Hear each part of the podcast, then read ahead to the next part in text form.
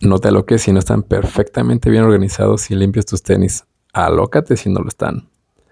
Hagamos un pequeño ejercicio. Visualiza en este momento cómo está la habitación en donde duermes y cómo está el lugar donde más tiempo pasas durante el día. Date un momento para verlo en tu mente. Así como están esos lugares en este momento, son tu fiel reflejo. Eso que ves en ese espacio es un espejo de la persona que eres. Quizás tu mente y tu ego rápidamente aparecen para justificar el porqué del cómo están tus lugares espejo, hechos un desmadre o bien organizados. Los accidentes no existen, dice el maestro Uwei. Tus lugares espejo son el reflejo de tu persona, de tu forma de ser, de tu corazón y de tu alma.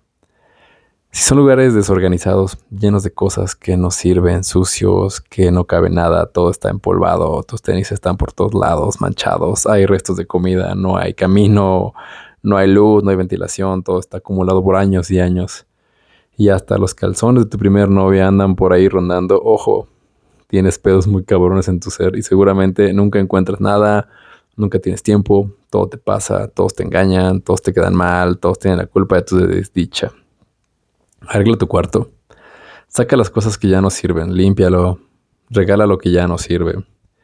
Organiza tus cosas, deja de comer eso que huele tan mal y verás que así encuentras tus tenis fácilmente. Saca tu ex de tu mente, saca la basura.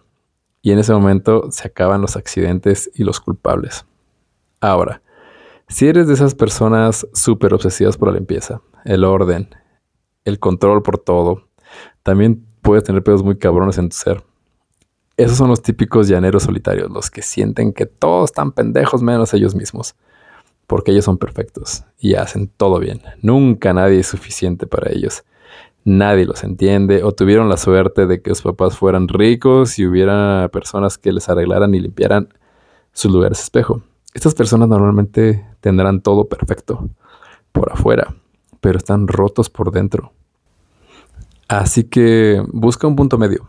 No tengas un chiquero en tus lugares espejo, pero tampoco seas obsesivo compulsivo con el orden y la limpieza. Ten un jardín zen en tus lugares espejo, imperfectos a la perfección. No te aloques si no están perfectamente bien organizados y limpios siempre tus tenis, porque podrías pisar una caca de perro y te quebrarías.